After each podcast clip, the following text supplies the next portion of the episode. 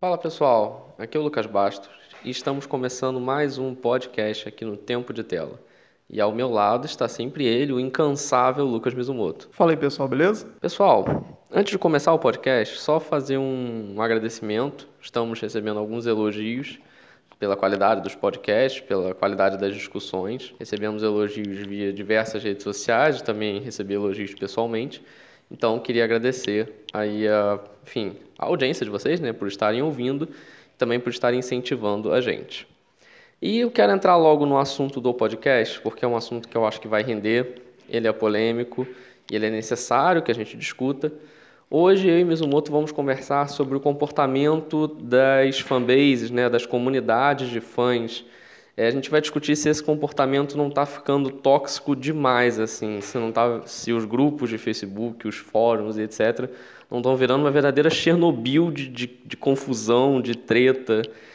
E esse é um assunto que rende, né? Rende bastante, né? Só para adiantar, a gente vai tratar isso de vários prismas diferentes, né? Por algumas óticas que eu acho que são todas muito relevantes e que de fato levanta essa discussão realmente no sentido de como isso está ficando tóxico por várias vertentes. Né? E como você falou, eu concordo. Né? Logo de cara, acho que a gente vai ter aqui um acordo que os dois acham que realmente, para certos níveis, está ficando mesmo tóxico e algumas comunidades em específico que a gente vai debater mais a fundo né, durante o programa. Só para lembrar que você pode ouvir esse podcast e outros em diversas plataformas eu, por exemplo, costumo ouvir muito podcast, inclusive o nosso próprio, pelo Google Podcast. Mismoto, você costuma ouvir por onde? Eu prefiro o Spotify, mas aí é porque eu já uso para ouvir música e fica no mesmo programa. Então, esses são dois exemplos de plataformas que vocês podem buscar os nossos programas. Mas vamos falar de hoje, né? Vamos falar do assunto de hoje. E eu acho que para começar a falar sobre comunidades de fãs, sobre essa relação um pouco tóxica com a obra e com os demais fãs, com os autores, etc., a gente tem que falar, claro, sobre a questão do fanatismo e da idolatria. Porque o fã, é, às vezes a gente trata o fã como uma coisa muito gostosa, né? Ah, eu sou fã de uma obra, o cara é fã do, do da série tal, do filme tal, ou até né, ele é um torcedor fanático do, fute, do clube de futebol dele, etc. Mas essa relação de fanatismo, essa relação de idolatria, é uma relação muito emocional e que se não for bem tratada pode dar merda, assim, porque você está falando ali de um envolvimento muito idealizado. Porque quando o cara vira fã, sei lá, de Star Wars, ele começa a ver as coisas assim, só o ponto positivo, e aquilo começa a se tornar um pouco a razão da vida dele, em certo grau. E, enfim, daí para descambar para violência, para agressividade, é um pequeno pulo, né? É, com certeza. Acaba virando aquela famosa, entre aspas, né, briga de ego, né, no sentido de você tem a galera que gosta de X e se vê alguém que fala, ah, Y também é bom. Nem necessariamente faz essa dualidade e a pessoa já fica, não, mas você não pode falar mal disso aqui. Né? Porque é realmente uma idolatria de um nível que o cara não aceita uma, uma opinião diferente do, da positiva para o produto que ele gosta e também acaba fazendo esse nós contra eles para qualquer outra mídia ou qualquer outro programa, enfim. Né? Então é, é, muito complicado quando você chega a esse nível assim de realmente o que você consome é o importante, é o bom, é, a sua visão é a única certa, não tem como você mudar aquilo ali, porque senão está errado. Né? Se tentar fazer uma abordagem diferente não pode. Então é realmente uma coisa muito do apego e de você achar que você está sendo dono da razão em cima do, seu, do produto que você está consumindo. Né? Muitos desses fãs levantam bandeiras levantam marcas e defendem como se fosse realmente uma coisa de vida ou morte, atacando os contrários, ou às vezes até atacando próprios membros do grupo, mas com aquele argumento de eu sou mais fã que você. Em quadrinho acho que acontece muito isso, né? O cara fala assim, eu sou mais fã do Batman de você porque eu leio desde a década de 50, é, tenho não sei quantas HQs encadernadas e fui lá na pré-estreia do Batman, vi o Batman Cavaleiro das Trevas 18 vezes e aquilo vira um argumento e, na verdade, não tem discussão, né? Porque começa a virar um ataque puro. E isso me lembra um grupo que tem no Facebook, que é Marvel vs DC Comics, que as pessoas estão lá para tratar. É um grupo só para isso mesmo. Tem gente que está ali para zoar, tem gente que está ali realmente para ver argumentos, mas na prática é discussão. É todo dia um cara joga um argumento aleatório para defender Marvel e DC e termina com chupa DCZ, chupa Marvetes e, e o grupo é disso. O grupo é realmente para as pessoas serem tóxicas. É meio assustador. É, quase, né, fazendo uma analogia pro futebol, porradaria na, na época da geral do Maracanã, né? Exatamente, e às vezes, assim, é, a gente vê esse comportamento falando sobre futebol em torcida organizada, né? Às vezes você vê as torcidas marcando para se porrar em dia que nem tem jogo. Que o esporte, na verdade, já virou é, esse confronto, o eu contra eles.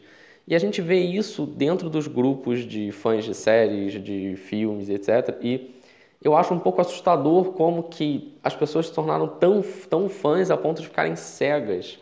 E é o que eu falei da idolatria, porque a pessoa começa a idolatrar Star Wars, por exemplo. Vou dar o exemplo de Star Wars, porque eu acho que é uma das comunidades mais tóxicas que eu frequento. E, cara, eu tenho certeza que tem gente que leva Star Wars mais a sério do que o George Lucas.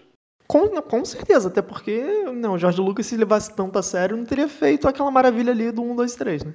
Exatamente. E, assim, tem gente que leva a sério, acha que Star Wars é, um, é, é a décima arte moderna, que ele é, enfim, é o pote de ouro dourado no fim do arco-íris e e Pote de Ouro Dourado foi ótimo. Mas enfim, é, é, a oitava maravilha do mundo e, cara, não é assim. É um filme de ficção, é um grande produto midiático, mas as pessoas tratam como se fosse um santo graal. E aí vem a questão da idolatria, porque tudo que é feito depois é ruim. E isso já me dá gancho para entrar num ponto interessante dessa questão do fanatismo da idolatria, que é a posse.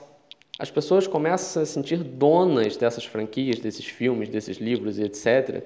E aí, puxando o exemplo do Star Wars, Cara, o George Lucas é um cara meio rechaçado nos grupos de Star Wars. É um cara que quando abre a boca o pessoal fica aqui, não, tá, tá gagá, já era. É, assim, eu até entendo, até certo ponto, o, a, re, a rejeição que as pessoas têm com o George Lucas por problemas extra Star Wars, né? Questões pessoais dele que eu acho que não convém quando você está reclamando da obra em si. E já começa por aí. Eu acho que até dá para entrar nessa discussão ou não, mas acho que não é o ponto do momento. Mas em relação ao George Lucas, cara, assim, as pessoas têm que entender também que, tudo bem, ele dirigiu os filmes e tudo mais, só que a equipe criativa de Star Wars é algo muito além dele, sabe? Você não pode resumir em um cara porque não é um cara, sabe? Você pega, por exemplo, uma coisa que tem muita gente pegando aquele gancho que você deu do ah, eu consumi tantas coisas de, dessa franquia, no caso de Star Wars. Eu conheço muita gente, eu incluso acho que o universo expandido de Star Wars, livros, quadrinhos, às vezes é bem melhor do que os próprios filmes. Obviamente, os filmes são o marco fundador disso aqui, é o que fez Star Wars ser o que é. Só que tem outros produtos, para além dos filmes, que tem até quase zero intervenção do George Lucas, que são muito melhores, sabe? E, e fica aquela coisa de eu sei o que é bom, eu sei o que é certo. Eu vi muito isso no último Star Wars, né, no episódio 8, que para muita gente, muita gente não quer ver o Ryan Johnson nem pintado de ouro. Assim, fala que ele é um péssimo diretor, que ele é um lixo, que ele não respeitou a saga. Amigo, ele minimamente, minimamente estudou para fazer aquilo. E primeiro, assim, se o filme é um fracasso ou é um sucesso, não é só por causa dele. Sabe, ele não contracenou sozinho, ele não escreveu sozinho, ele não dirigiu sozinho, ele não fez maquiagem sozinho, ele não fez nada sozinho. Mas não, o cara, o, esse fã tóxico que a gente está falando, ele fala: Eu sei o que é bom de Star Wars, entendeu? Eu sei o que é melhor, então eu posso é, construir um melhor enredo, e eu sou o dono da verdade, vocês não entendem nada, vocês são burros ou não gostam o suficiente. É, isso é complicado realmente, porque passa é justamente essa sensação que você falou do, do cara, ele acha que é realmente o dono da razão, ele meio que comprou Star Wars, né, para ele, tipo, é meu, eu sei o que, que faz aqui, eu sou fã, eu entendo. Só que você tem que parar pensar que a equipe, a equipe criativa daquilo ali é uma penca de gente, sabe? Você, obviamente, você vai culpar quem está na capa, né, no caso aqui o Ryan Johnson, que é o diretor, só que tem toda uma equipe envolvida. E, pô, assim, é, você vai ter até mais gabarito para falar disso do que eu, mas você sabe que um produto midiático como Star Wars, ele não vai sair por à toa, assim, você vai ter testes de, de público primeiro, você vai ter um, uma análise do roteiro sendo divulgada para pensar, sabe? É, tem todo um estudo de venda mercadológica pensado ali por trás, sabe? Não é um negócio à toa. É óbvio que ele tem que pensar na narrativa, na coerência da história e tudo mais, só que também não é uma parada feita de supetão, sabe? Não é, tipo assim, não é só pro fã chato, né, o fã tóxico, sendo mais específico, que o negócio é feito. O negócio é feito para a grande massa, porque é um blockbuster, ele tem que vender para todo mundo, e as pessoas não entendem isso. As pessoas acham que tem que ser o que está na cabeça dela e ponto, né? E rolou uma discussão muito grande com relação à personagem da Rose Tico, que muita gente achou chata, não sei para que acrescentaram, etc. Aquilo foi uma manobra da Disney para tentar conquistar o público chinês, que Star Wars não vai muito bem na China em bilheteria, historicamente falando. É, se deu certo, se deu errado é uma outra discussão, mas existe uma inteligência de mercado ali atuando e que sempre vai atuar. É, de novo, o fã acha que é uma obra de arte, filho, é um produto comercial. Ele está ali para vender, está ali para conseguir audiência. Aí nem quando começaram a falar, ah, porque a Disney está explorando demais o Star Wars, tem que parar de fazer filme. Amigo, se está dando dinheiro, ela vai fazer. Porque a Disney não vive de filantropia. Ela é uma empresa, um grande conglomerado midiático que já botou 270 filmes com um bilhão de bilheteria só esse ano. Então, assim, é assim que funciona o jogo.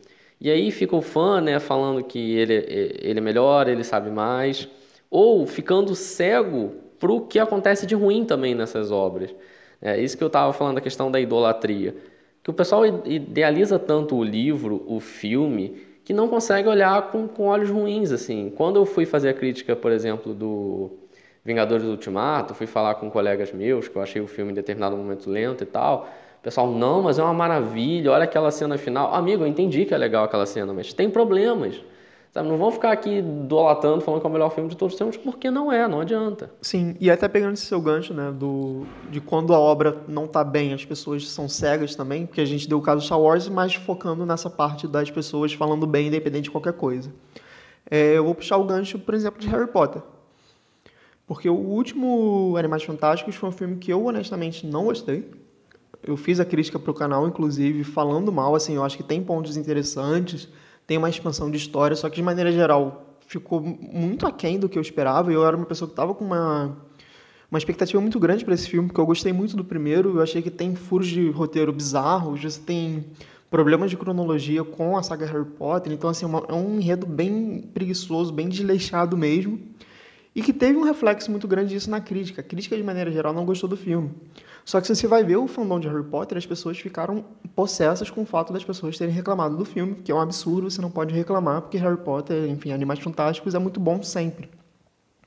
E não é bem assim, né? Porque, como eu falei, o filme tem muitos problemas de roteiro, tem problemas de coerência, de fato, do sentido de.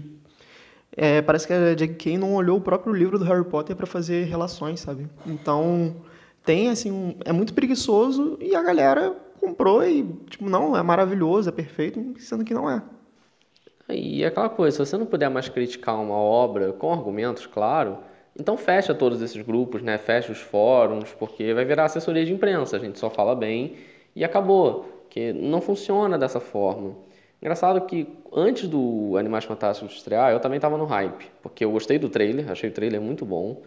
É, tinha minhas ressalvas com relação ao Johnny Depp estar no filme, a gente pode falar disso daqui a pouco, que eu acho que vai ser até interessante. Mas aí eu fui assistir o filme e você é até mais maldoso que você. Eu achei muito fraco o filme, assim. Eu acho que ele tem um início promissor para depois desandar e nada melhora depois. Eu achei um filme fraco, ficou muito abaixo do que eu esperava. E o sentimento que eu fiquei nos poucos grupos de Harry Potter que eu sigo foi aquela coisa assim, tipo, é, ficou ruim, mas, mas vamos ver o que, que vai aparecer, porque em J.K. We Trust, coisa do tipo. É, não sei se for, nesses grupos a perspectiva foi mais otimista é, ou se você realmente fez a leitura mais correta, que o pessoal realmente topou muito. Mas nos grupos eu vi algumas pessoas desconfiadas. Mas aproveitar que eu fiz o gancho da J.K., eu tô com a sensação de que ela tá virando um pouco George Lucas, porque eu já vejo muita gente debochando muito dela. Cara, mas aí, no caso, uma opinião minha em si, é que eu acho que ela fez por merecer.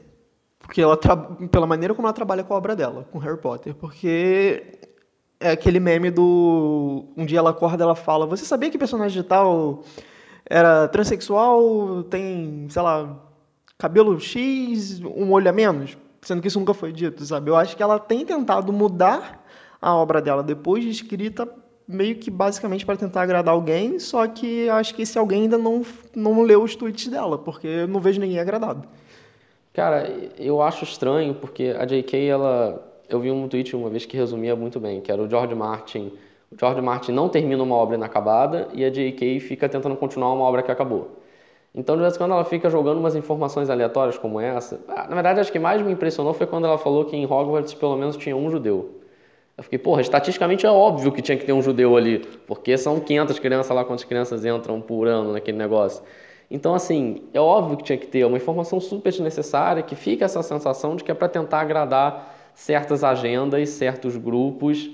E o próprio Animais Fantásticos, né, que o primeiro foi muito bom, o segundo já não teve uma recepção é, talvez 100%, mas ainda teve uma recepção boa para muita gente, eu acho que está minando um pouco a confiança nela, sabe? Esse JK We Trust já está meio, hum, vamos vendo o que, que vai rolar. É, e no caso do Animais Fantásticos, eu acho que também foi um erro da própria Warner, se você para pensar, porque, assim, os livros dela são bons. A saga Harry Potter são livros muito bons. Só que uma coisa é você escrever um livro, uma coisa é você escrever um roteiro. E assim, é uma outra dinâmica, é um, um, outro set piece ali, uma outra maneira de fazer esse storytelling, que aparentemente ela não domina, só que ela não quis largar o osso no sentido de é minha obra, né? Eu trabalho com ela, vou fazer o roteiro, só que você vê que é claramente um roteiro que não está bem resolvido, não está bem feito, né? Só que é aquilo, a, fan, a fanbase vai consumir porque é dela, né? É, tem o nome dela, tem a marca Harry Potter, o pessoal gosta do Wizarding World, né? Então vai consumir. Esse é o ponto bom da comunidade de fãs, porque acho que ela dá muitas chances, assim, né? Então, fez, teve um problema ali ou outro, ok, mas a gente vai tentar. A gente vai comprar porque é Harry Potter. Então, não importa que não tenha o nome Harry Potter, a gente vai lá assistir. Mas eu acho que esse crédito não dura para sempre. Foi o exemplo que eu dei do George Lucas. Inclusive, acho que ele gastou quase todo o crédito dele entrou no cheque especial no episódio 1. Foi ali que o pessoal, hum, não sei, não sei mesmo. Mas não dura para sempre e eu acho que essa relação ela tende a também virar de, depois de um tempo. Eu já vejo muita gente falando, zoando a JK, já transformando ela num meme, né, do tipo, ah, lá vem a JK falar besteira. Nossa, a JK é muito assim. E calma também, pô, ela é autora de uma obra que fez bilhões de dólares sabe? Ela tem crédito, não é para também virar um meme pura zoeira. Nesse ponto que eu acho que a, a moeda do fanatismo ela é, ela é, muito injusta. É, porque né, aí voltando até para o caso que você iniciou, eu acho que pega muito também nessa questão de o cara já não está mais feliz, não está satisfeito com o que a JK faz e ele tá já tomando a obra para ele, né? No caso de Animais Fantásticos, em específico, muita gente que tem reclamado fala, tipo, ah, não devia nem ter existido, é, eu é, tenho opções melhores para trabalhar isso daqui, não sei o quê, mas, bicho, você está lá escrevendo, você está lá fazendo esse processo, sabe? Eu adoro o argumento do eu escreveria melhor. Pô, então vai lá e escreve, por favor, porque, né? Gente, isso é um argumento, claro, que às vezes da boca para fora você sai puto do filme e aí você fala, é claro que isso vem à cabeça. Mas às vezes eu vejo crítica assim, especializada falando, pô, isso aqui tá errado, deveria ter escrito dessa forma também tem muita negociação lá dentro que a gente não sabe o que acontece, como calendários a serem respeitados, é, enfim, ações de merchandising que tem que ser feitas ali. É, e a gente não sabe como é essa pressão da produção na prática. Sim, e pegando esse caso específico do Animais Fantásticos, a gente já sabe que vai ser uma franquia de cinco filmes, salvo engano. Então, assim, ela tem um pense minimamente estruturado, sabe? Ela tem mais ou menos uma ideia. Obviamente, esse filme não foi bom, mas ainda tem mais três para trabalhar. E aí a galera que não gostou já está meio que caindo de pau. Eu acho que tem motivos para criticar, óbvio, até porque eu critiquei. Mas também não é para você falar que, tipo, ah, ela não sabe mais o que está fazendo com Harry Potter no, com a franquia dela, eu faria melhor, porque, cara, primeiro que você não fez Harry Potter, e segundo que você não, não é adivinho, você não sabe o que, que vai vir para frente, sabe? Eu acho que uma coisa é você reclamar do produto consolidado, né? Por exemplo, George Lucas, a gente teve o episódio 1, 2, 3, fechou. Aí você pode falar mal. Agora, no caso dela, você ainda tem mais três filmes, sabe? Ela tem espaço para melhorar, ela tem espaço para trabalhar. Eu acho que aí entra a questão que você levantou também do você ter um senso crítico, porque também não adianta você só reclamar porque ah, eu não gostei desse filme, ela não sabe mais o que está fazendo, Harry Potter é meu, eu sei o que fazer.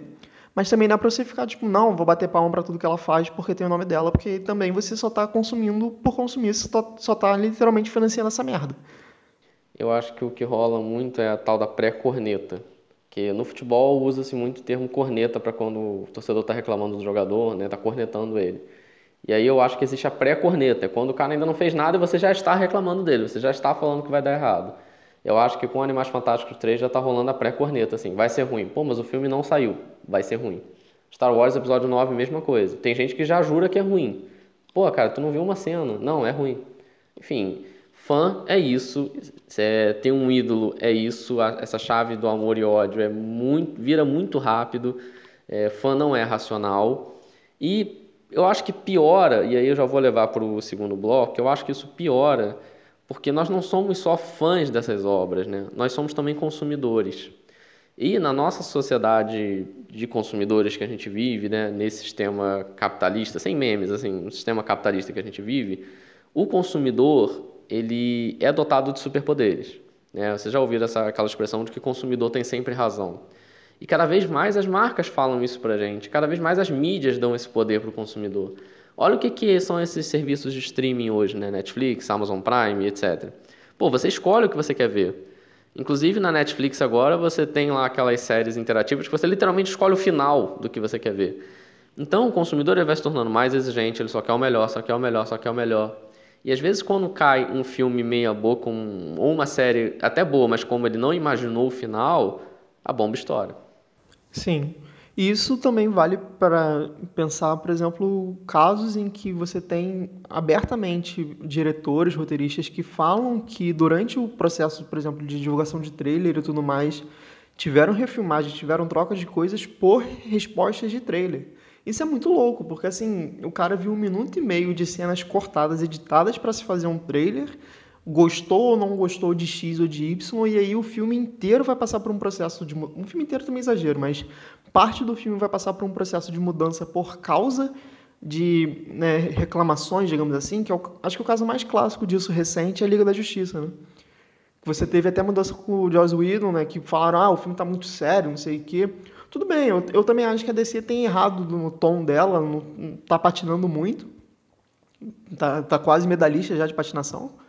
Mas, assim, cara, eu acho que também não resolveu tanto problema. Tudo bem, ficou um filme mais divertido, ficou um filme um pouco mais light e tal, só que, sabe, você fez realmente toda uma mudança por causa de reclamações de trailer. Aí essa questão do consumidor tem sempre razão, mas será que tem? Porque o produto final não foi exatamente a melhor coisa do mundo.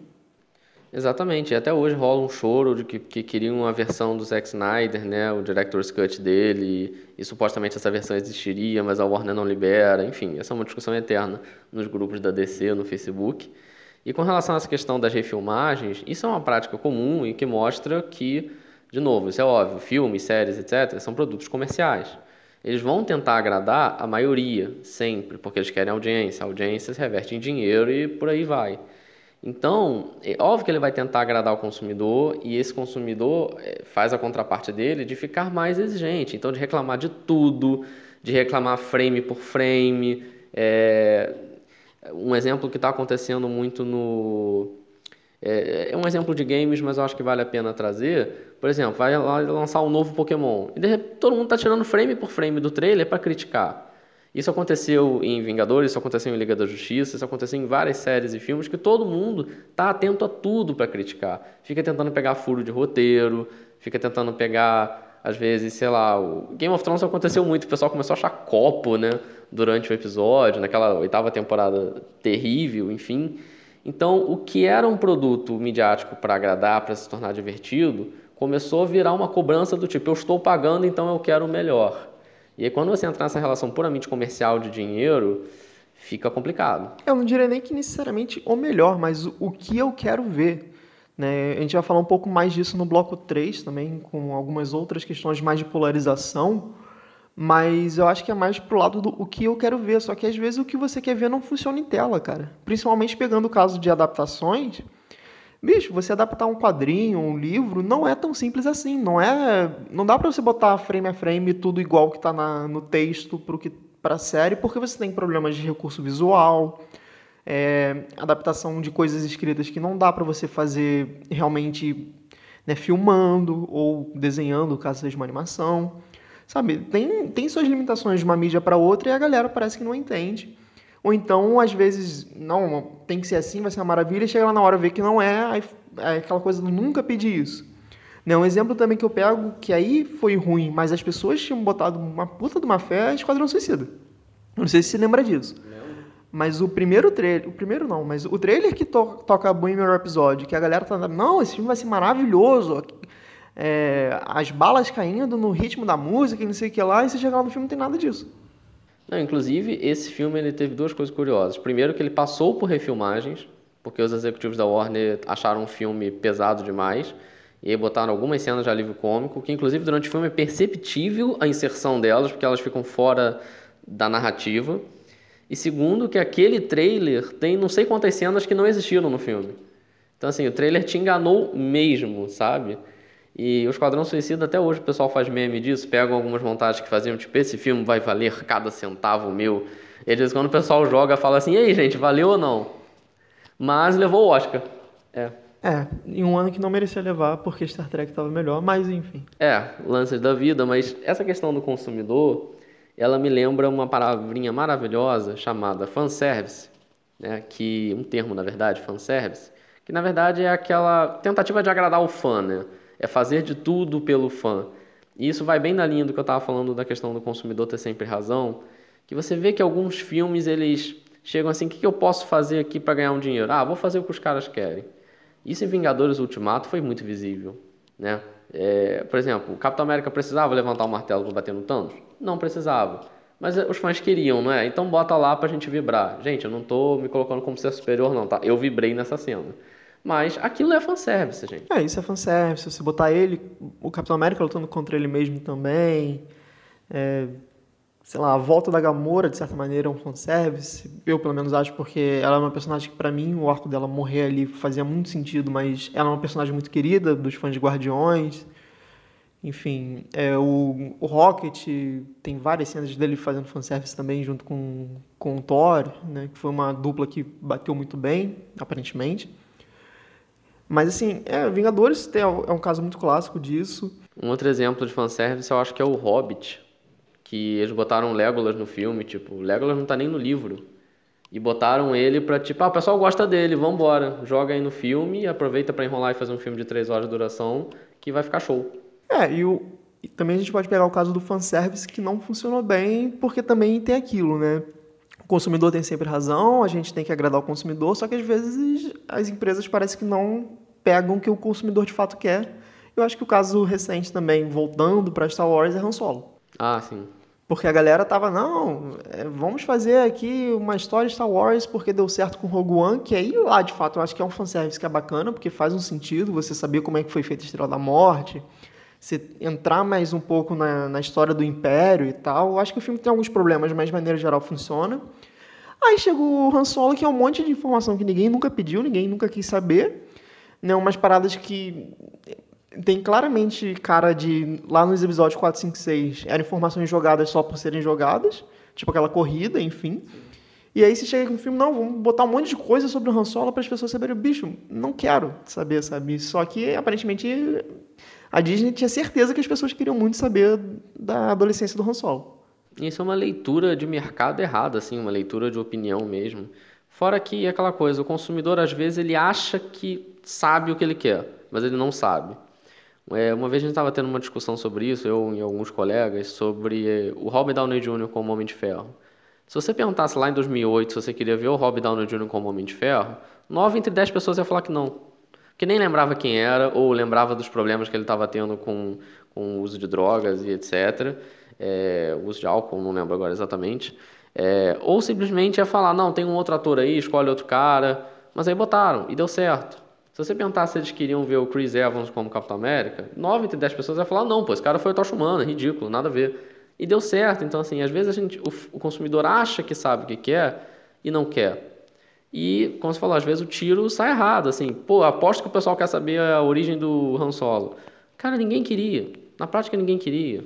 É, e isso na verdade acabou sendo também um males que veio pro bem, porque na mesma época do Han Solo, a Disney já estava com altas especulações de filme do Boba Fett, filme do Yoda, filme, sei lá, Jar Jar Binks, enfim. Filme de qualquer um, né? Tipo, o Youngling que o Anakin matou.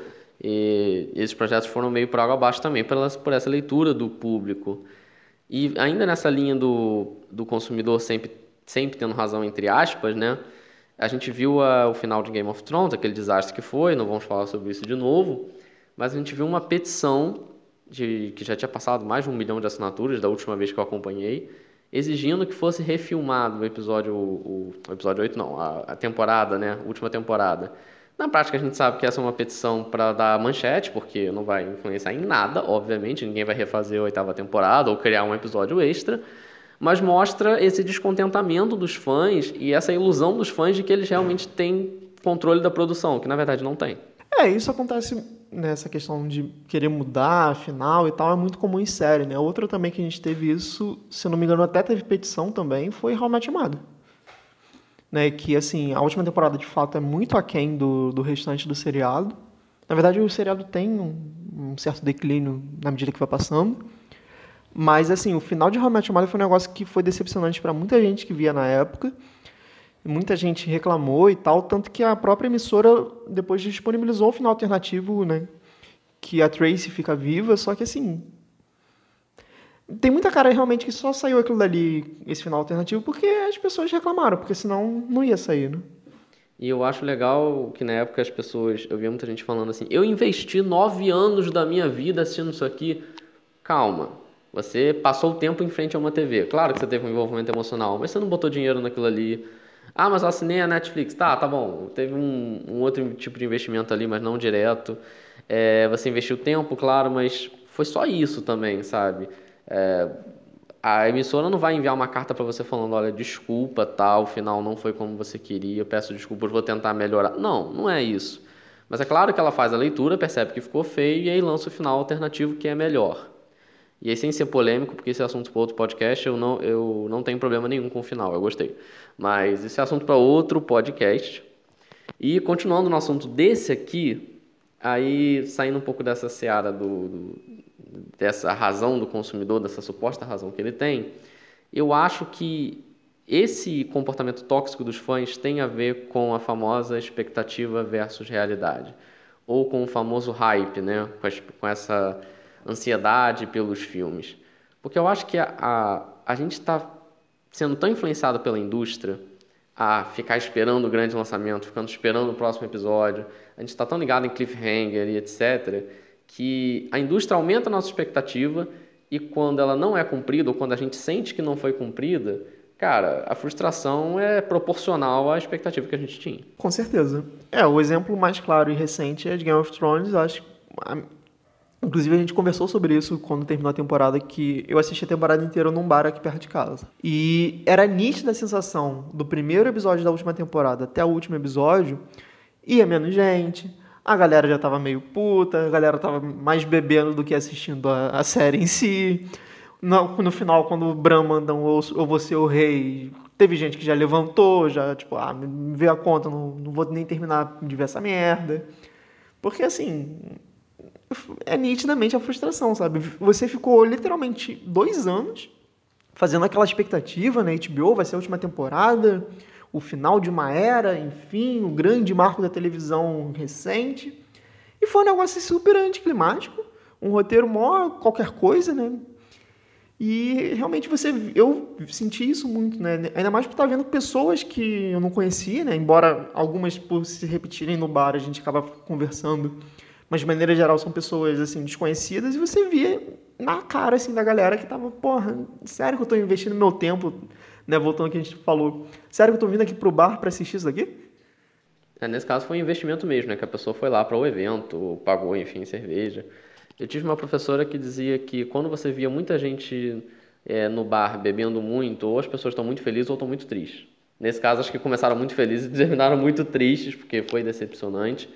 E, cara, olha o que, que é esses fenômenos vingadores e esses grandes filmes de massa que a gente tem hoje Cada trailer é um evento, cara. Saiu o trailer, para tudo, vamos assistir. E aí começa a guerra de, de, de views, né? Quantas views teve tal trailer, quantas views teve o outro. E, e aí começa aquela expectativa e aí rolam aquelas famosas dissecando o trailer. Aí vem um filme de duas, vem um vídeo de duas horas dissecando um trailer de um minuto e meio. O do Rei Leão te deixou puto, né?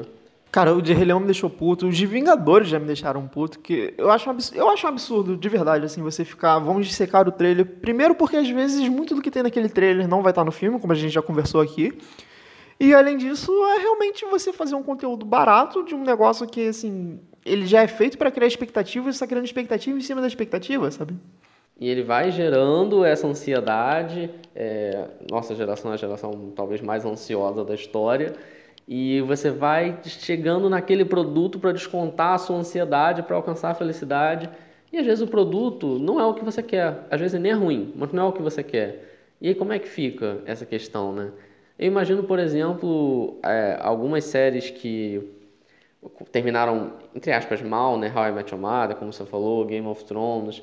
Daqui a 10 anos, se a gente continuar nessa escalada, se uma série termina mal assim, Cara, eu acho que o pessoal pega em armas, mete tiro na tela Eu não sei o que acontece, porque é aquela, e volta naquela questão do consumidor, né? Se você tem sempre razão e se você tem dinheiro e merece algo bom, porque é isso que o mercado fala pra gente, a gente está cada vez menos, menos preparado para receber algo ruim ou algo decepcionante. Sim. É, na verdade, não é nem preparado, né? Realmente não está acostumado, eu diria. E, e aí entra o problema novamente do o que você pensa nem sempre é o que a indústria pensa. Então, Óbvio, eles têm que ter uma pesquisa de mercado, eles fazem uma pesquisa de mercado para ter uma ideia, mas, por exemplo, Game of Thrones claramente não era uma coisa que os fãs estavam querendo. Inclusive, perguntaram ao George Martin se a recepção do público influencia na história que ele quer escrever ainda. Ele falou que não, não influencia em nada. Para mim, ele está mentindo. É, não sei, porque o George Martin, ele é um cara, assim, muito teimoso no bom sentido. Ele vai escrever o que ele quer mesmo. Mas é óbvio que nem ele é alheio a uma recepção da editora, né? Inclusive, já vários manuscritos dele já apareceram com comentário da editora, com a editora pedindo para ele mudar coisas que ele realmente mudou. Então, não acho que ele seja 100% alheio, 100% original, mas eu acho ele realmente bem teimoso. Eu acho que ele não vai seguir exatamente o retorno que foi, não. É, assim, eu acho que os finais vão ser iguais, eu acho que não tem muito o que mudar ali, mas eu acho que ele vai saber trabalhar melhor para mim, essa, essa é a minha aposta, assim. Se perguntasse para mim hoje, ah, como é que você acha que vai ser o final de Game of Thrones? No caso das Crônicas de Gelo e Fogo. Igual ao final de Game of Thrones, só que com um desenvolvimento melhor. É, eu acho que o Bran vai ser rei mesmo, a Daenerys vai fazer o que fez mesmo, só que teremos um roteiro para isso. Não vamos ter episódios jogados, cenas do Jon Snow falando My Queen e só isso, né? Teremos realmente uma, um caminho até lá.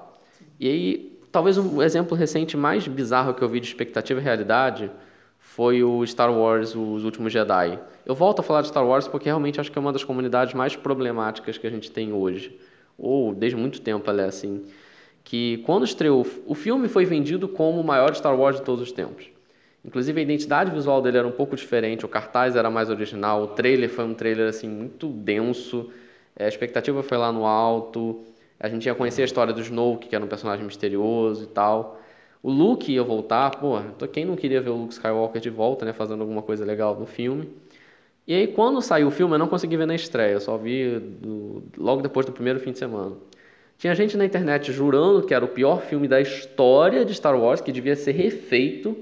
Né? Inclusive, rolou petição para é, excluir esse filme do cânone. E teve gente jurando que era a obra-prima do universo que era Star Wars na sua melhor forma, era o melhor da história. E aí eu fui assistir, eu fiquei, gente, peraí, que, que expectativa foi essa que vocês criaram? Que, que é isso que vocês estão vendo? É, assim, eu acho que é um filme muito bom, principalmente tecnicamente falando. Tem uns probleminhas de roteiro, mas eu honestamente achei o filme bem bom. Melhor do que o 7, inclusive. Mas assim, você parar e falar que é o pior filme de todos, pelo amor de Deus, cara, você não viu o episódio 1 e 2. Não, e isso é uma coisa muito estranha, porque eu lembro que no, nos meses que antecederam o filme, todo dia tinha alguma fanfic no grupo. Tipo, alguém jogando uma fanfic ali, imaginando como é que ia ser o encontro da Rey com o Luke, do Luke descendo a porrada no Kylo Ren, conversas entre Luke e Snoke, etc. E aí chegou no filme não teve nada disso, não teve como as pessoas esperavam. E aí eu vi a gente falando, Ryan Johnson desrespeitou Star Wars. Bicho, Star Wars não é esse santo grau que você está falando. Star Wars é galhofa. Star Wars é space opera. É isso que é Star Wars. E aí os caras, não, você desrespeitou meu Star Wars, isso é absurdo. Não, não, menos. E também não é essa obra-prima que falaram. Então, eu acho que a expectativa está deixando as pessoas tão ansiosas que quando chega na hora do filme, tá meio é matar ou morrer. Ou é bom ou é uma merda completa. O meio termo a gente não tá conseguindo alcançar, sabe? Sim, e até pegando um gancho com uma coisa que você falou que nem tá no roteiro, mas eu acho que isso que você falou de fanfics é uma coisa que contribui muito para essa questão de expectativa. Porque como a gente tem comunidades muito engajadas e com muita produção né, dentro desses grupos, a gente vê muita gente que faz fanfics de fato, que tipo criam né, teorias, pensam e de fato escrevem textos, às vezes até bem escritos, que muita gente consome aquilo ali e pensa, não, mas isso aqui é melhor do que o que está no filme porque me agrada, né? E entra muito nisso realmente. Por exemplo, Ryan Johnson, ah, foi o pior filme, é um lixo, não quero que ele faça mais nada de Star Wars. Mas isso é pra você, cara. Sabe? Se você não, não gostou, paciência, bicho. Assim, você não ganhou uma cópia exclusiva só pra você. Não, o filme tá pra todo mundo, literalmente para todo mundo. Né? E as pessoas não entendem isso. Tudo bem, você, no seu imaginário, você acha que o que você pensou é melhor, Mas me, voltando lá para o início, me desculpa, mas você não, não trabalha na área, você não tem essa expertise. Você pode até trabalhar na área, se você está ouvindo, você trabalha com cinema, beleza, mas eu acho muito pouco provável que você tenha um, uma, um, um cuidado e um pensamento de mercado melhor do que os executivos da Disney, porque os caras estão ganhando bilhão não é à toa. Não, e a gente não sabe, de novo, as pressões que é trabalhar lá dentro, os calendários e etc. Então, é uma coisa muito delicada para se trabalhar. E foi bom você falar das fanfics, porque esse consumidor, ele cada vez mais é dito que ele tem razão, e ele também tem um papel ativo muito forte. Então é aquela coisa, ah, eu não gostei do, do negócio, eu vou escrever minha fanfic, eu vou escrever o meu livro, vou escrever a minha história. E às vezes o produto sai tão bom que ele realmente vira um produto comercial. O 50 Tons de Cinza nasceu assim. Ele era uma fanfic de Crepúsculo. Só que aí, enfim, se tornou tão bem aceito que virou um próprio livro e virou lá um best-seller também. Não estou discutindo a qualidade se é bom ou ruim, estou falando que ele conseguiu fazer esse pulo de produção de alguém, né, produção de alguém, de um player pequeno, para virar um best-seller. E parabéns para quem conseguiu fazer isso. Só que as pessoas, elas, por produzirem suas próprias, é, suas próprias obras, né, seus próprios conteúdos, virar aquela coisa assim, se não é o que eu quero, se não é o que eu penso, é ruim. Não, simplesmente é bom, só que é diferente do que você imaginou que queria. Sim.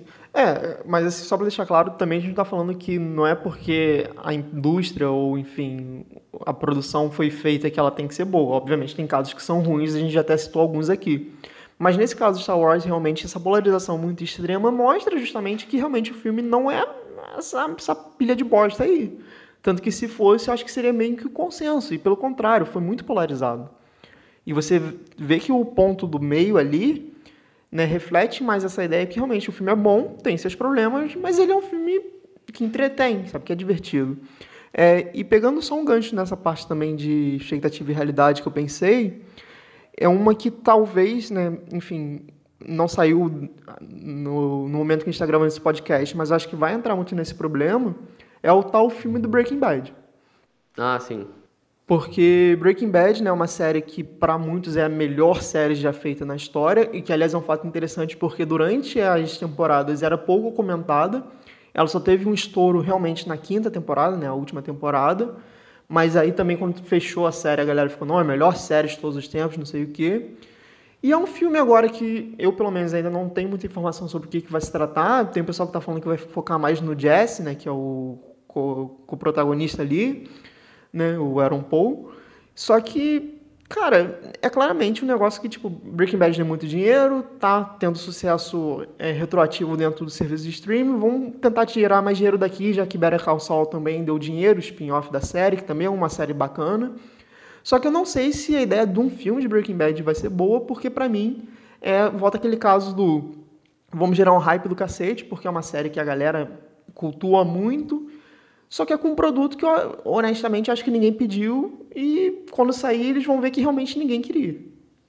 É, não posso dizer se vai ser ruim ou bom de imediato, mas eu fico com essa sensação de que time que tá ganhando no semestre, sabe? Tipo, terminou bem, tá tudo bem, todo mundo gosta, tem memória afetiva.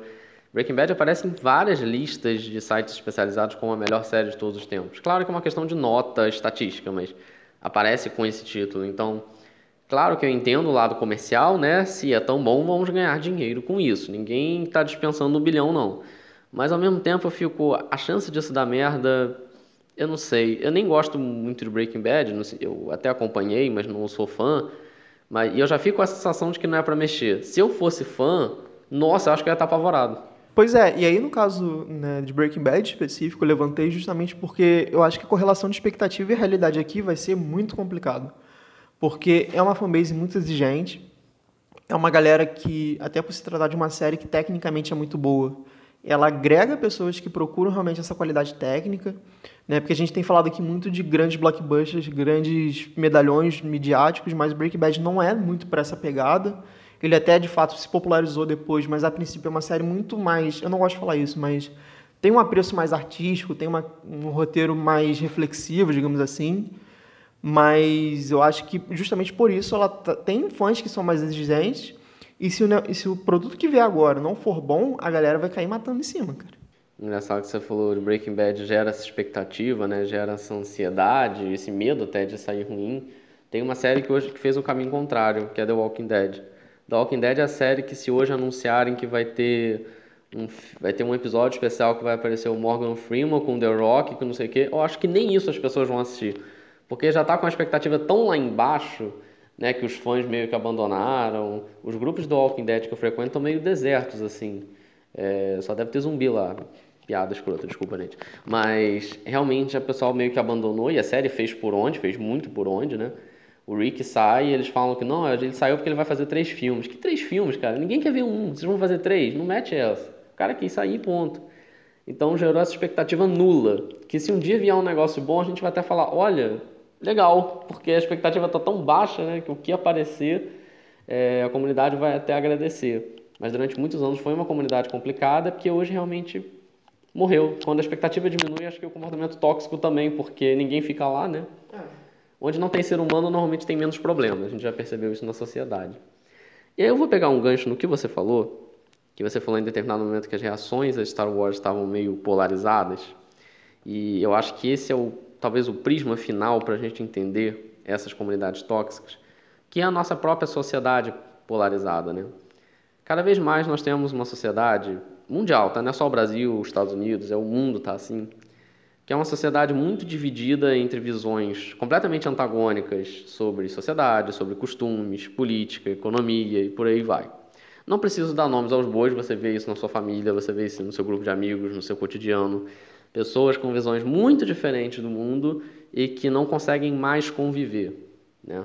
E quando você joga isso numa comunidade de fãs de uma mesma obra, que consomem a mesma coisa, que estão ali junto, não se conhecem, mas estão no mesmo grupo do Facebook, por exemplo, discutindo, é óbvio que isso vai vir à tona em algum momento. Especialmente quando esses filmes têm que falar essas linguagens, têm que botar isso em pauta, têm que trabalhar isso. E eu acho que essa dificuldade no diálogo, essa sociedade cada vez mais polarizada, está interferindo de maneira decisiva no comportamento dessas comunidades de fãs. Sim, eu acho que tanto para o bem quanto para o mal. É, vou dar um exemplo né, claro aqui de, de um caso desses, que é a comunidade de adaptações de quadrinho como um todo. Tá, vou pegar, por exemplo, X-Men. X-Men é um filme que não é bom, assim, a franquia como um todo, o saldo é muito negativo, a gente já conversou sobre isso por alto em alguns momentos aqui. É, assim, um filme que tem seus problemas e tudo mais, mas ele tenta trazer algumas coisas, por exemplo, buscar um elenco mais diverso, trazer... Né, no último filme teve umas punchlines, principalmente da mística, né, falando, ah, nós somos as X-Woman porque a gente faz mais coisas que os homens daqui. Óbvio que isso daí tem todo o fator da lacração também, tá? Só que eu vejo uma galera, não, porque é um absurdo, porque como é que ela fala isso? É, os X-Men, o nome tá ali, é homens e tal. E, mas aí as pessoas também não pensam, ou, ou, às vezes pensam, mas querem trazer de uma maneira preguiçosa, que a origem do X-Men per se é uma figura, né, uma narrativa feita de metáforas com relação de racismo. Né? Os quadrinhos de X-Men são muito voltados para isso. E a galera meio que ignora isso e acha que não pode tratar disso porque é mimimi, sendo que, cara, tá na, no cerne daquilo ali, sabe? Da, daquela história em quadrinho. E nada mais justo, pelo menos na minha interpretação, que se isso é uma coisa que está no status quo, está na fundação da, da obra original, a adaptação tem que carregar. Outra coisa também, ainda falando de quadrinhos, foi o caso recente de Titãs com Estelar. Que a Estelar, a atriz, a atriz negra, a galera, não, porque é um absurdo, a Estelar não é assim. Bicho, primeiro que ela é uma alienígena. Você já viu uma alienígena? Segundo que a cor dela, a princípio, é mais alaranjada. Você já viu uma pessoa laranja? Então, assim, cara, caguei, sabe? A aparência da personagem, da atriz que vai fazer, o importante para mim é que ela tenha a personalidade da Estelar, que ela faça uma correlação interessante, que ela tenha de fato uma boa atuação, do que a cor da personagem, sabe? É, eu acho que tem sim essa questão de buscar diversidade, eu acho que é muito válida, é necessária, afinal de contas, são temas que estão sendo levantados, né, obviamente, uma perspectiva mais progressista, digamos assim, mas que são levantadas e que o mercado também está pedindo. Né? Um exemplo claro também é Pantera Negra. Durante muito tempo, embora nunca tenha sido dito de maneira mais enfática, mais expressa, se falava, ah, não tem como fazer um filme só com pessoas de uma etnia porque não vai vender, porque as pessoas querem se reconhecer em tela, e aí por isso a gente precisa da pessoa branca ali.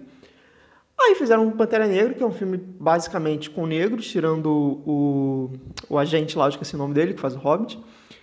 E assim, é um filme que fez um dinheiro do cacete, movimentou muita gente, mobilizou muita gente. Você teve uma série de campanhas de pessoas levando né, a comunidade como toda, a periferia, para assistir o cinema, no cinema, né, o Load. Né, ele fez uma campanha nesse sentido com o pessoal lá em São Paulo para levar crianças né, para assistir o filme. Então, assim, você vê que tem um engajamento que traz dinheiro, porque, obviamente, as questões sociais estão sendo levantadas porque o mundo, de uma maneira geral, também está abrindo o olho para isso e a indústria é boba, ela vai trabalhar com isso também. Óbvio que você pode pegar o lado positivo pensando nessa, nessa questão de né, trazer a diversidade, procurar explorar esses discursos mais políticos, né, no caso político realmente social, só que eles estão fazendo isso porque eles sabem que vai ter um retorno financeiro e as pessoas aí eu não, não sei se cabe falar desse jeito, mas eu acho que eu diria mais conservadoras, não, enxergam que não é só também por causa do lacre em si, né? Vamos botar assim. Mas é porque realmente dá um retorno, porque tem quem consome aquilo, porque as pessoas, no caso, já voltando para a polarização, tem um lado polarizado que quer discutir questões sociais que vai consumir.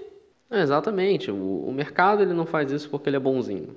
Porque do nada ele resolveu respeitar as diferenças, etc. Ele faz porque ele vê um nicho ali. Ele vê uma oportunidade de lucrar e ele trabalha em cima disso. O que me assusta é que as pessoas estão cada vez mais, um, não sabendo interpretar o que elas veem, estão trabalhando no melhor exemplo de percepção seletiva. Assim, eu estou vendo, eu não estou entendendo o que eu estou vendo, e aí eu acho que está me atacando. Ou elas só veem como ataque, elas não conseguem ver outra opção, elas, elas esquecem todo o resto que existe para focar em uma cena, às vezes para focar em um personagem e fazer uma crítica. E eu vou pegar um exemplo, vamos dizer assim, de outro lado, só para fazer um contraponto interessante. Quando saiu aquela série O Mecanismo na Netflix. Foi você até que fez a crítica para o canal. É uma série que tem vários problemas, muitos problemas ali. E eu lembro que quando saiu, tinha gente falando assim: Netflix é de direita, vamos boicotar a Netflix. Porra, amigo, é sério mesmo? A Netflix é de direita porque saiu uma série com um posicionamento, com uma visão que você pode discordar, com direito seu como consumidor, como cidadão, discordar. E aí você fala, então vamos boicotar. E aí, ao mesmo tempo, a Netflix depois lança a, a Xirra, com uma nova roupagem, né, com novas agendas ali. E aí o pessoal começa, olha, a Netflix é de esquerda, vamos boicotar. Porra, amigo, não dá. Não dá, assim, ou a Netflix é de direita ou é de esquerda, ou, entendeu, ela é super má, ela é boazinha. Não dá pra ser assim, quando você fala, você é meu amigo. Quando você fala que eu não quero, você é o demônio. Não dá, eu acho que é isso que a sociedade polarizada está tá ferrando essas comunidades de fãs, assim, está tornando o ambiente muito tóxico. Você não consegue, primeiro, entender o que está sendo passado, e segundo, você não consegue minimamente conviver. É claro que tem limites com o que você pode conviver, né? É, tem discursos, por exemplo, sobre tortura, para dar um exemplo, que eu não sou obrigado a conviver, ninguém é obrigado a conviver. Mas tem outros discursos ali que, pô, será que sério que você não consegue sei lá, assistir um filme de Vingadores, olhar aquela cena da, das mulheres se reunindo, mesmo que você não goste, você não consegue olhar para o resto do filme e achar maneiro? Estragou o filme uma cena? Ah, não acredito nisso, honestamente. Sim, é, é, é justamente isso que você falou, cara. Acho que também eu dei exemplos mais progressistas. Eu acho que o contraponto que você levantou é muito válido, inclusive pegando o gancho do mecanismo. É, eu tenho muitos problemas, principalmente com o roteiro e interpretação do, da série. Mas a direção é muito boa. O José Padilha é um cara que, porra, ele é referência do cinema nacional hoje em dia pro, assim, para fora. Então ele tem um valor de produção ali que também não é, tipo, ah, é série de direito, eu não vou assistir. Não, acho que você tem que assistir até justamente para você pensar e fazer a sua crítica. Porque também não adianta você reclamar pensando em polos é, políticos sem, sem você, de fato, consumir e, de fato, fazer a sua reflexão sobre aquilo. Acho que esse também é outro problema nessa questão da polarização as pessoas não se dão o trabalho de refletir, elas só simplesmente é, não não está no prisma político que eu concordo, não vou assistir ou, ou então vou falar mal, sendo que às vezes pode ser uma coisa que a pessoa gosta. Por exemplo, Pantera Negra, cara, é um filme muito bom. Tem cenas de ação muito boas ali, sabe? O vilão é um puta do vilão, tipo, acho que é um dos melhores vilões da Marvel, se não o melhor. E a galera, tem muita galera de direita que falou, não, vou ver porque é o filme que tem um monte de negro. Porra, sabe? É muito complicado e até em franquias clássicas, né? Vou voltar ao Star Wars porque é muito essa trilogia nova parece que abriu uma caixa de Pandora de tretas. Tem gente que olha para Rey e fala forçada. Se a Rey respirar no fundo, ela é forçada. Não porque ela é Mary, Mary Sue, Mary Sue não lembro como é que fala agora. Acho que é Mary Sue mesmo. Porque ela pega o sábio de luz, ela resolve tudo, isso não pode. Bicho, eu cansei de ver a Anakin fazendo isso. Cansei de ver o Luke também. O Luke era fazendeiro, dois dias depois ele estava dando um tiro certeiro na Estrela da Morte. O roteiro de Star Wars é assim, ele tem falha desde o início, só que para muita gente agora, por ter a Rey e o fim, ele é um problema, porque ele é lacração pura, porque não pode e etc. Então é isso que eu estava falando do segundo exemplo. É a pessoa que olha para aquilo ali e parece que ela fica cega de raiva, assim. Pô, curte o filme, cara. Ah, eu prefiro o Luke do que a Rey. Direito seu. Compra o bonequinho dele, sabe? Reassiste os filmes antigos, faz uma votação e bota lá os novos no, na pior colocação. É direito seu. Se você é consumidor, você pode fazer. Agora, você ficar cego de raiva, eu acho muito esquisito. E é aquela questão da percepção seletiva, eu acho que está afetando, inclusive, como a gente reassiste séries. Porque o que eu já vi de gente falando assim, sabe, Friends é uma série machista. Aí você pergunta, por quê? Não, porque o Joey é machista. Aí eu fico, cara, primeiro que você está esperando que Friends, que é uma série de um dos maiores conglomerados midiáticos do mundo, seja contra-hegemônico e contra-cultural. Não vai ser, desculpa. Segundo, ah, o Friends é machista. Sim, porque existem pessoas machistas no mundo.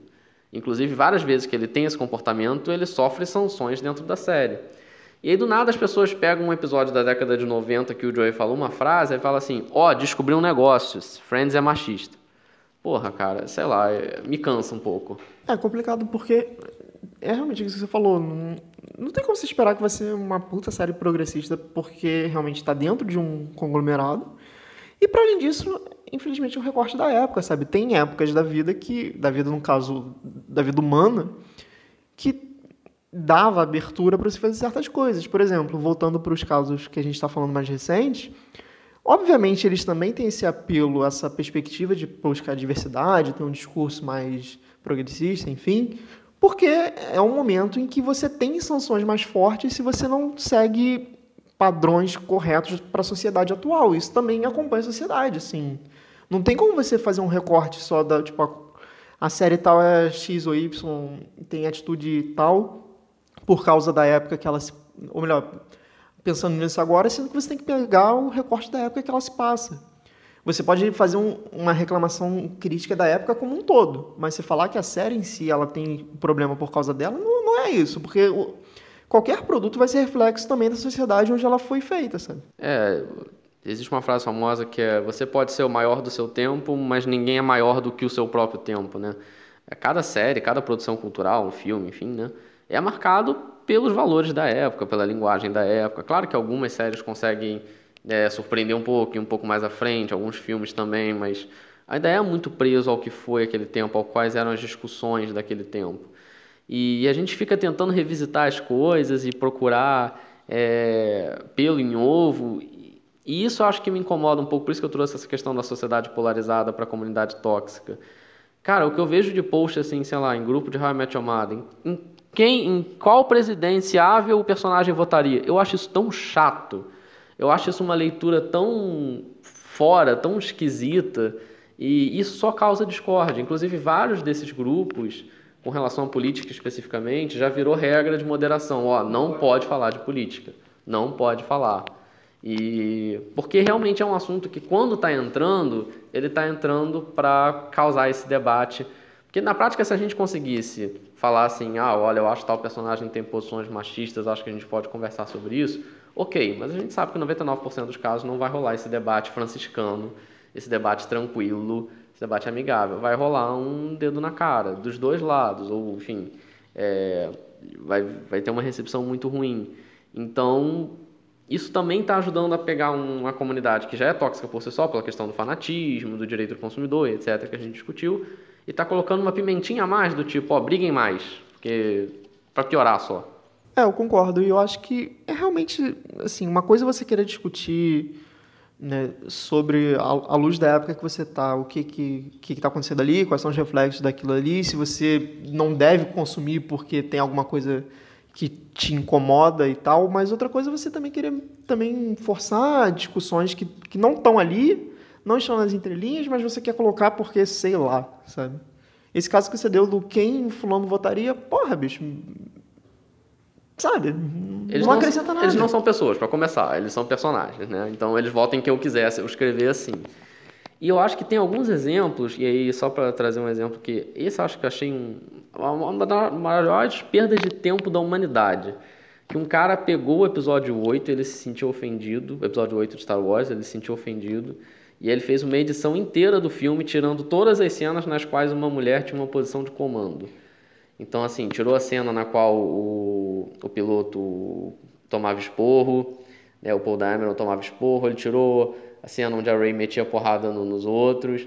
E aí eu fico pensando, cara, isso já é um nível de, sei lá, esquizofrenia, patologia, a pessoa parar, sentar na frente do Premiere e começar a editar o filme para falar assim, agora ele tá do jeito que eu quero. Eu acho que, assim, se isso não é a comunidade tóxica, se isso não é um comportamento tóxico, eu não sei mais o que, que é, porque acho que isso realmente já é caso de doença. Sim, não, concordo plenamente. E aí, até pegando um gancho de um exemplo que você colocou da Capitã Marvel, eu lembro que uma das reclamações que as pessoas estavam fazendo, cara, era não, porque ela não sorri.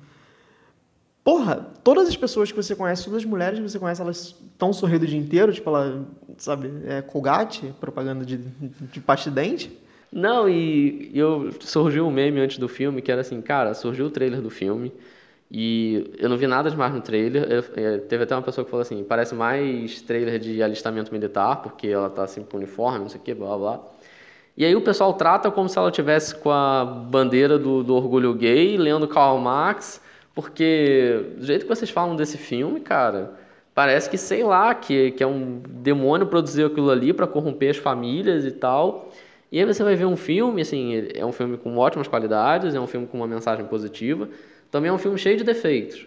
E aí quando sai o filme, o que, que acontece? Tem gente que jura que é o pior filme da história, que é um lixo, que é forçação, Capitão Marvel é horrível, Brie Larson é horrível, briga com os atores, o pessoal inventa uma porrada de fake news.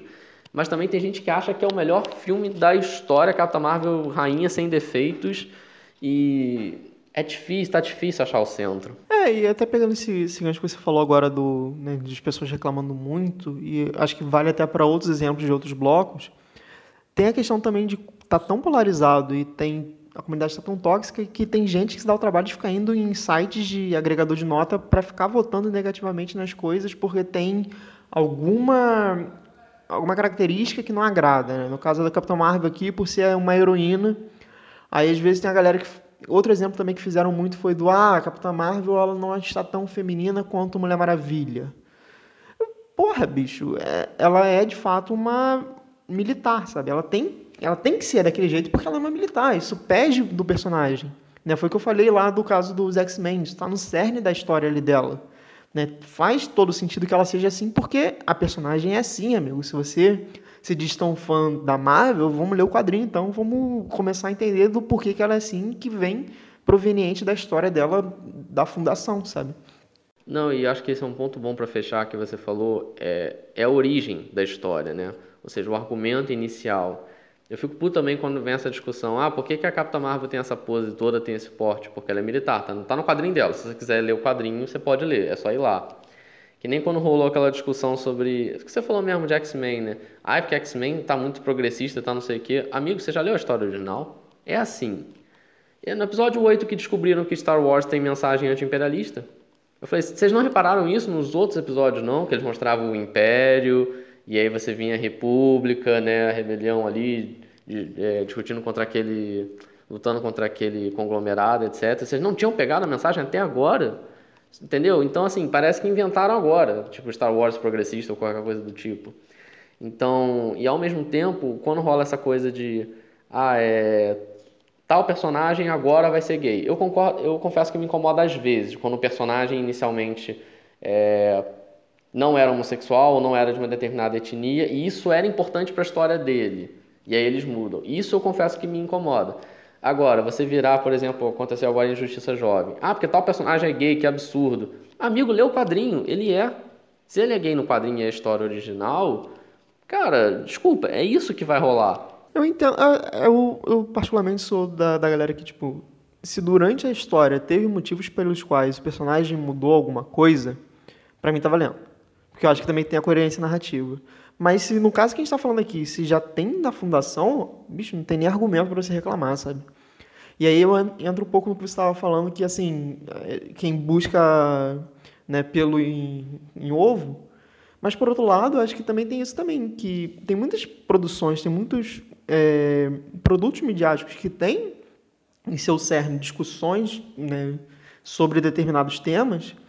E é uma parada assim, desde 1960 para trás, e que a galera fica, não, porque é um absurdo. Por exemplo, Star Trek, cara. Star Trek é uma coisa também que tem muita gente que. Não, porque é horrível essa série. É, teve agora o Star Trek da Netflix. A personagem principal é negra. Bicho, Star Trek foi a primeira série é, assim, de cultura pop que teve personagens multiétnicos no seu elenco. Então, assim, tá no cerne do Star Trek como um todo buscar essa diversidade, sabe? É uma série de ficção, é uma série de ficção. Você quer assistir só pelo piu-piu-piu, pela galera viajando pelo, pelo universo? Perfeito. Mas você tem que entender que isso faz parte do que é Star Trek, tá na idealização da série. Não, e eu acho que esse tipo de reação, né, como você falou, ah, mas a personagem é negra e isso não pode, eu acho que cai naquilo que eu falei na minha crítica da Capitã Marvel. Que eu falei que o filme da Capitã Marvel tem um alerta de idiota. Que é que nem sabe aquele alarme de metal, né? Que se você passar com alguma coisa de metal, ele apita. Se você não tiver nada de metal, nada acontece. E o filme da Capitã Marvel, e alguns exemplos como esses que você deu, tem um alarme de idiota. Se você for idiota, ele vai apitar. Você vai se incomodar com o que você está vendo, você vai se incomodar com coisas que a Capitã Marvel fala, você vai se incomodar com ter vários negros no elenco e por aí vai. Se você não for um idiota, você vai ficar de boa, porque nada vai acontecer, vai ser uma ótima série. Talvez você goste mais do personagem branco do que do personagem negro, e é um direito seu, você pode gostar. Agora, se você for estragar a sua experiência porque você viu uma pessoa negra, uma pessoa asiática, ou uma pessoa branca, ou etc. na tela, cara, sinto te dizer que você tá muito chato, assim. No mínimo você tá muito chato, para não dizer coisa pior. Porque assim, o mundo é assim, não sei se já te contaram, o mundo é assim. E infelizmente a gente está cada vez vendo uma comunidade mais tóxica porque a gente tem um mundo mais tóxico. Sim, é, eu acho que esse é o grande resumo da conversa. É, o que a gente vê nessas comunidades, obviamente, está falando aqui basicamente de grandes produtos midiáticos, né, de grandes franquias, enfim, porque é o nosso recorte, é reflexo da polarização que a gente vê no mundo para qualquer instância do que a gente tem na nossa sociedade. Né? Eu só queria fechar com mais um exemplo recente que, que me chamou a atenção, porque eu assisti recentemente Euforia, da HBO. E foi uma série que eu gostei muito e tal, e eu descobri que estava tendo polêmicas. A princípio eu achei que eram temas pesados, porque de fato a série fala de, de drogas, de sexo, enfim, pedofilia, tem realmente temas pesados, mas é uma série para acima de 18 anos. Já por aí já mata o problema do. Trata de coisas polêmicas, coisas pesadas, porque é para adulto. Ponto. Mas o que me chamou a atenção foi que uma galera fez uma petição para que a HBO parasse de transmitir a série, de produzir, enfim, porque a série apresenta muito no frontal. Aí eu fiquei pensando, é estranho, porque a HBO é conhecida por ter muito no frontal em praticamente todas as séries dela. E aparentemente o problema que as pessoas estavam falando, sobretudo nos Estados Unidos, muitas comunidades de pais, inclusive, é que tem muito no frontal masculino. Ah, eu fico pensando, amigo, começa que se você é pai e você está incomodado com isso, seu filho não deveria nem estar tá vendo, porque não é para a idade dele. E segundo, se você está reclamando só do no frontal masculino, tem tanto feminino também. Então acho que você tem que reclamar, se você está incomodado, você reclama do no frontal como um todo, sabe? É, reclamar de um, reclamar do outro é palhaçada. E de novo, cara, a HBO ela tem esse histórico. Todas as séries dela têm esse 18 mais e você sabe o que vai acontecer, né? Ah, você não quer que seu filho assiste? Eduque ele, conversa com ele. Ou assista com ele, se você quer explicar, enfim, como é que funciona o mundo, se você quer dar um contraponto, é direito seu também, você faz isso. Agora, essa questão de, ah, deixa eu assinar isso aqui porque eu não quero, tem que tirar porque está influenciando minha família. Eu confesso que eu morri de rir daquela petição para a Netflix tirar Good Homens do ar, né? Sendo que Good Homens é da Amazon. Então, assim, a Netflix recebeu e falou, é, Tá, beleza, tirei, tirei do meu catálogo, você não vai encontrar lá não, pode deixar. Porque eu acho que as pessoas chegaram num nível tão, tão bizarro, sabe? E só para fazer uma última pontuação com relação àquilo que eu falei do personagem ser gay ou não, é, lembrando que todo personagem pode ser gay se a J.K. descobrir que ele é. Lembrando, se a J.K. botar no Twitter, a partir de agora, ele é gay, ele tem cabelo rosa, ele é, ele vota em sei lá quem. Né? Todos os personagens, a partir de agora, são influenciados pela escolha da J.K. Rowling. Podemos fechar então? Não. Só um, um okay. último exemplo, só fazer um contraponto, porque eu, eu fui mais pro lado do exemplos bons, né, exemplos mais ah. progressistas, enfim. Aí eu vou trazer um que eu acho que, honestamente, vai ser um fracasso e aí é porque a Marvel está tentando lacrar, lacrar mesmo aqui, Mestre do Kung Fu. Eu, assim, eu vi muita gente de comunidade asiática felizaço com esse filme. E eu fiquei, bicho, ninguém liga pro Mestre Kung Fu. No momento atual que a gente tem na Marvel, eu não faço a menor ideia do que ele vai fazer, porque eu acho que ele não acrescenta nada. E tem realmente muita cara de vamos jogar um personagem asiático aqui para ter um filme dele. Cara, eu não tenho o que opinar sobre ele, porque a única história que eu lembro dele tendo um papel legal, que eu li, tá? Obviamente teve outras, mas que eu li, foi quando ele teve uma interação legal com o Homem-Aranha, que ele ensinou arte marcial para o Homem-Aranha e tal, mas, sim, dispensável. E, e aí, vou aproveitar que você levantou essa bola, então vamos entrar na polêmica. Mulan. Expectativa. Que, que filme vai ser esse? Porque tá rolando também essa questão de vai ser um filme para quem? Então, aí vai voltar pro outro bloco que a gente falou. É um filme que a Disney tá 100% de certeza na cabeça dela que vai vender um caminhão de dinheiro para a China, mas a China tá mandando ir, fera, não quero isso aí não. Pois é, e é triste, né? Você prepara um negócio para um público e aí o público fala, não, sei lá. Porque quando surgiu o trailer, eu vi muita gente falando assim, nossa, tá esquisito, cadê o Mushu, não tem o que eu quero, não sei o quê. E aí depois eu vi uma outra reação que é, não, peraí, esse filme vai ser mais fiel ao conto original, vai ser um, vai ser um filme para agradar a estética e, enfim, descendentes asiáticos e tal, tal, tal.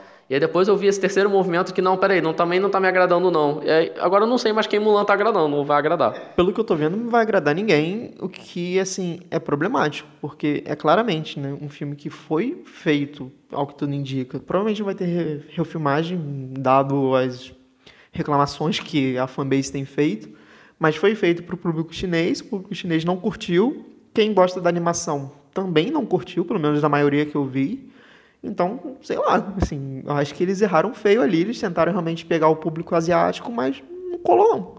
Lembrando que se Mulan for um sucesso, eu não tenho problema nenhum em falar que eu estava errado, tá, gente? É, é porque de vez em quando começa aquela, aquela coisa, você falou, quem fala agora? Não, eu falo mesmo, eu errei, sem, sem problema nenhum. É só porque realmente rolou essa confusão e como você levantou a bola do público asiático.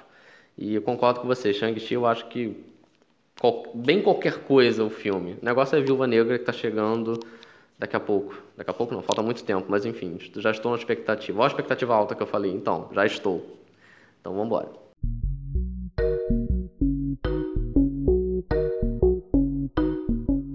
É isso aí, pessoal. Esse foi o nosso debate sobre as comunidades de fãs cada vez mais tóxicas ou mais caóticas, essas brigas que estão acontecendo essa exigência cada vez maior por qualidade, essa frustração proporcional né, a essa idolatria, essa expectativa, enfim. Eu acho que foi um debate bem bom, é um debate que eu acho que em determinados momentos ele suscita polêmicas, né, especialmente quando a gente falou daquela questão da sociedade polarizada, mas é um debate que tem que acontecer e o ideal é que a gente aprenda, porque eu mesmo já, já me vi em muitas situações que depois eu parei para ver e falei, cara, porra, na minha crítica eu perdi a linha, é, para que, que eu estou brigando por causa disso? É, eu acho que todos nós temos que aprender mesmo. Com certeza, assim, eu acho que o ideal é, de fato, você procurar um meio termo, porque foi o que eu falei várias vezes durante o podcast. Não adianta você ser cego, seja para falar bem ou falar mal, né? Você tem que realmente ter uma massa crítica, você tem que pensar e, de fato, tirar argumentos para você. Tipo, eu gostei, gostei, por isso. Não gostei, não gostei, por isso. Não adianta você falar, ah, não gosto porque é de direita. Ou eu não gosto porque é de esquerda. Ou porque eu não gosto de personagens femininos. Não, porra. Assiste o negócio, sabe? Consome, se divertiu você. Acabou, cara. Fez o papel dele, sabe? A gente tá falando aqui de produtos midiáticos que realmente a função daquilo ali é se divertir. É te divertir, né, no caso. Então, é, sinceramente, assim, é realmente pensar menos no, no mimimi ou no lacre, enfim, chame do que você quiser, e pense mais na sua experiência como consumidor, cara, porque no final das contas o que importa é se você saiu satisfeito ou não, sabe? Não adianta você ficar reclamando porque não vai mudar, não vão mudar porque você está xingando muito no Twitter. Sabe, é realmente uma experiência sua. Se você não gostou, não assiste, cara. Paciência, segue a vida. É assim, tem, vai ter um outro filme ali, um outro, uma outra história que você vai gostar e assim por diante. Eu acho que o consumidor ele nem sempre tem razão. Acho que isso ficou um pouco claro na nossa discussão. É, em muitos momentos você vai ter um grau de influência, claro, né? Porque a sua, sua opinião está sendo medida, mas não vai sair do jeito que você quer. Os produtores eles tentam fazer o melhor, o mais vendável que nem sempre vai ser o que você imaginou. E, e assim, procure ver os filmes com uma mente aberta e procure críticas muito divergentes, sabe? A gente mesmo quando vai fazer crítica, a gente lê crítica de muitas outras pessoas, a gente assiste vídeos de críticas de outras pessoas para poder refinar o nosso posicionamento, a nossa opinião sobre aquela obra, porque a gente quer ter essas múltiplas opiniões. E cara, tenha debates saudáveis sobre as obras, porque entrar em grupo de Facebook ou em fórum para, sabe, chupa Marvete, não sei o quê, cara, isso é tão chato, isso é tão raso que não é, não é debate, isso é ofensa gratuita. É, e cai naquela máxima que muita gente fala que você pode ficar esgoelando no seu Facebook falando mal da DC, porque a Marvel vai continuar ganhando, a DC vai continuar ganhando dinheiro dela independente do que você está falando, porque é muito além do que você está ali perdendo. Aí de fato você está perdendo o seu tempo, você está investindo o seu tempo de maneira errada. É, tu tá pagando a internet para ficar xingando o conglomerado midiático que ganha um bilhão por dia. É, não faça isso, sabe? Isso é muito pouco. E veja as coisas realmente com mente aberta e converse com pessoas com opiniões diferentes. É, expanda um pouco os seus limites. De novo, você não é obrigado a aceitar tudo, você não é obrigado a ouvir qualquer tipo de opinião, mas conviva com o diferente e controle a expectativa e vamos tentar criar essas comunidades de fãs, deixar essas comunidades um pouco menos tóxicas, um pouco menos problemáticas e curtir mais, né? Episódio 9 de Star Wars está vindo aí, eu quero uma boa, quero uma boa experiência. Então, se só pararem de xingar todo mundo nos grupos de Star Wars, eu vou ficar tão feliz. Não vai acontecer, mas eu vou ficar tão feliz. É isso, acho que é por aí mesmo, cara. É realmente procurar uma pluralidade de informações e de opiniões mesmo para você conseguir debater de maneira mais saudável, porque não adianta a gente ficar polarizando cada vez mais que não vai dar certo, sabe? Óbvio, né, que você falou, não é também para você aceitar qualquer argumento, qualquer coisa, porque a gente tem também que ter discernimento do que é certo e que é errado socialmente, de fato, mas na medida do, do possível e do correto, né, no ponto de vista ético, você tem que realmente lidar com as diferenças, porque a vida é assim, cara. Você precisa lidar com as diferenças para você viver em sociedade. E, só para concluir, né, foi o que eu falei durante o programa. Eu acho que nossa discussão aqui nada mais é do que um reflexo da nossa sociedade que tem realmente sido muito polarizada e tem gerado problemas para a gente como pessoas individuais e o coletivo, né? Então, eu acho que o, esse papo aqui, embora seja sobre filmes blockbusters, séries, enfim, é, é também uma coisa para a gente pensar para o nosso dia a dia, porque não agrega nada você ficar só brigando, só discordando por discordar. Então é isso, é isso, pessoal. Essa foi a nossa conversa aqui. É claro que a gente quer continuar esse debate com você. Continuem nos procurando nas redes sociais, no nosso canal do YouTube, lá do Tempo de Tela. A gente sempre bota os podcasts. Pode comentar por lá se você quiser. Pode procurar a gente também nas redes sociais, tá? Acho que eu nunca falei meu Twitter aqui, é @looklab, para quem quiser conversar comigo, me procurar lá. Eu não falo nada muito interessante lá não, só xingo o Botafogo mesmo. Mas se você quiser conversar comigo sobre o conteúdo dos podcasts, o canal está aberto. E venha conversar conosco sem ofensa, tá? Porque ofensa realmente eu não sou obrigado não. É, isso aí. É, o meu também, né? Vou botar meu Twitter para vocês aí, o L, underline Mizumoto. E também, se você quiser né, mandar mensagem mais privada, a gente tem nosso e-mail, né? tempo de tela, gmail.com, que a gente também vai ler se você mandar lá e de repente a gente até comenta por aqui. Exatamente. Continua acompanhando os nossos podcasts toda quarta-feira em múltiplas plataformas que eu estou com preguiça de falar todas. E é isso aí, pessoal. Até a próxima. Falou, valeu.